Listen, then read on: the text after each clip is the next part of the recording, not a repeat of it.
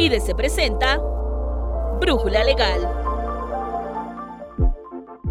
Llegó el momento de actualizarse en materia laboral. El tiempo de las conciliaciones, o mejor dicho, de la nueva justicia laboral, por fin está aquí. Es por ello que en IDC tenemos listo el seminario Cómo prepararse para la atención de conciliación y demandas de trabajadores en el nuevo sistema de justicia laboral. En este episodio de Brújula Legal, escucharás a uno de nuestros expositores, el licenciado Hugo Arriaga Estrada, director general y fundador del Centro de Capacitación y Certificación Profesional CCCP Arconsas, y vicepresidente ejecutivo en el Instituto de Criminalística, Ciencias Jurídicas y Pedagógicas ACE. Soy Nancy Escutia y te invito a quedarte con nosotros.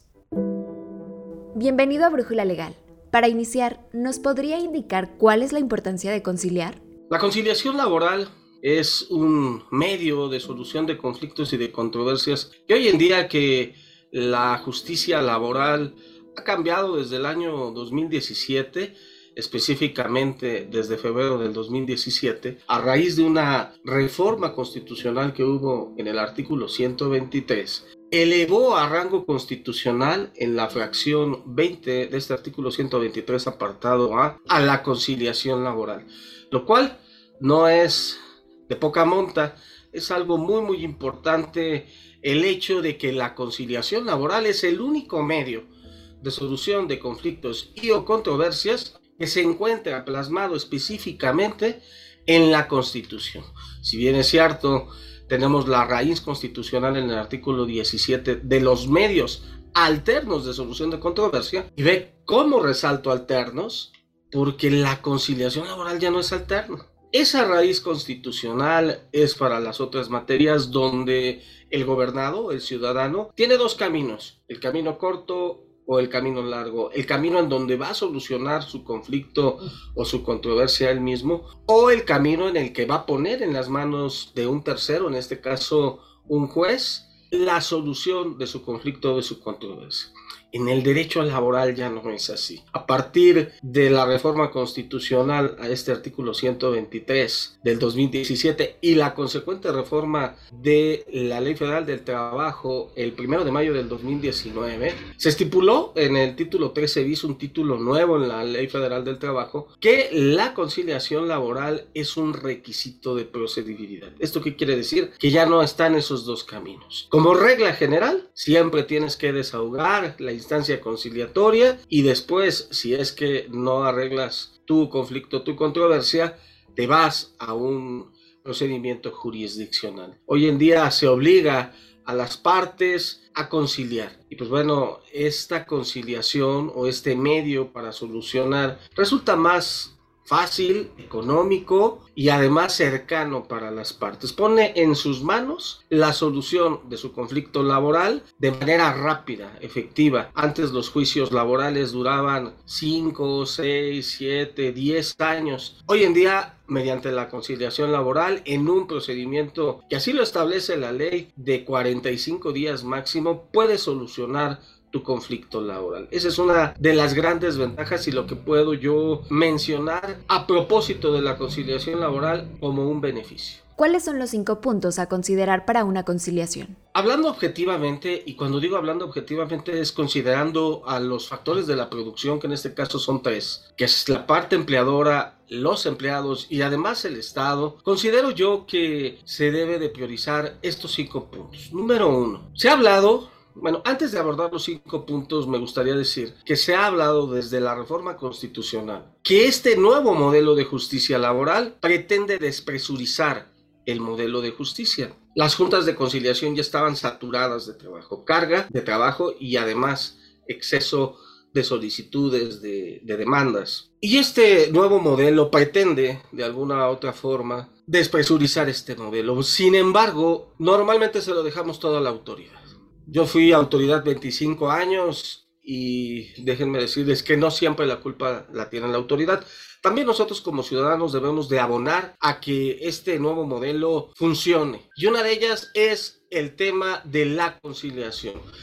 Hablando de los cinco puntos importantes a tomar en consideración en la conciliación, en primer lugar déjame decirte que los tres factores de la producción tienen que sumar para que este nuevo modelo de justicia laboral funcione. normalmente le echamos la culpa a la autoridad. Sin embargo, tanto empleadores como trabajadores deben de sumar. Yo tengo una teoría que se llama la cultura del cumplimiento normativo y ético. De acuerdo a 6C, cumplimiento normativo, creación de sistemas de control, creación de modelos organizacionales, control de contingencias, cálculo de sanciones legales y consecuencias económicas.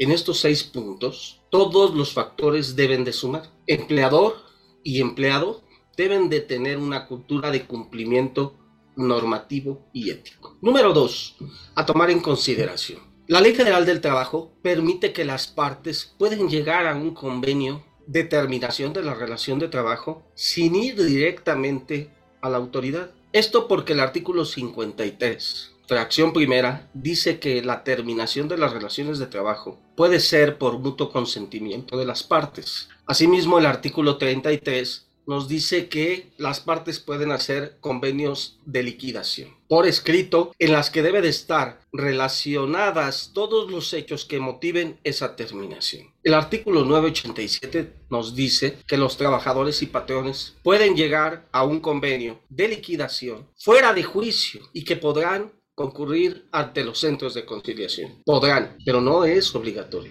Punto número 3. El requisito de procedibilidad que marca la fracción 20 del artículo 123 está abierto para todas las partes. ¿Esto qué quiere decir? Que tanto patrón como trabajador pueden iniciar la instancia conciliatoria. Hoy en día, en la gran mayoría de casos, el trabajador es el que inicia la instancia conciliatoria. El patrón se espera. Te pongo un ejemplo. Si despide a 10 trabajadores, por cualquier causa, el abogado le dice, espera, no hagas nada, vamos a esperar. De esos 10, quizás 5 inicien instancia conciliatoria, dos la caben y uno te demanda. Esto va, obviamente, en detrimento de los derechos del trabajador. ¿Por qué no ser patrones responsables y de alguna u otra manera llamar a conciliar a las partes y decirles y entregarles todos sus derechos? Es obvio que esto lo hacen para ahorrarse un dinero.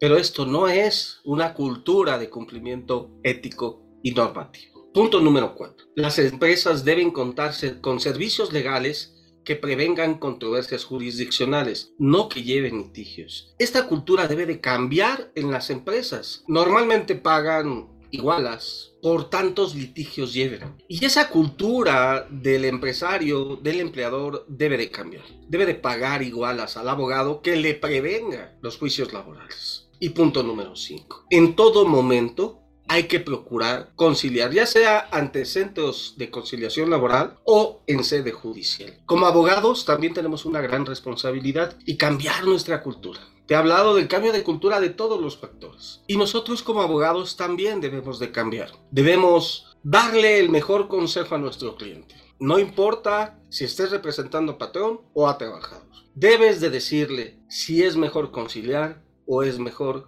llevar un juicio, pero siempre priorizando el arreglo entre las partes. Esos serían los cinco puntos. Muchas gracias por esta valiosa información.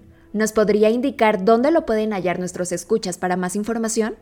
Subimos contenido de valor en la página de Facebook eh, Hugo Arriaga Estrada como tal. También tenemos una página de Facebook que se llama La Nueva Justicia Laboral en México. Mi WhatsApp es el 729-307-4422 donde prestamos la asesoría legal ya sea a empleados o a empleadores. Desde eh, a los empleados, eh, desde que necesitan una asesoría no específicamente cuando están despedidos, sino antes, que sería lo recomendable. Y para los empleadores, pues para crear esta cultura ética y normativa responsable, porque es necesaria para este nuevo modelo de justicia laboral. Ahí me pueden encontrar. Muchísimas gracias.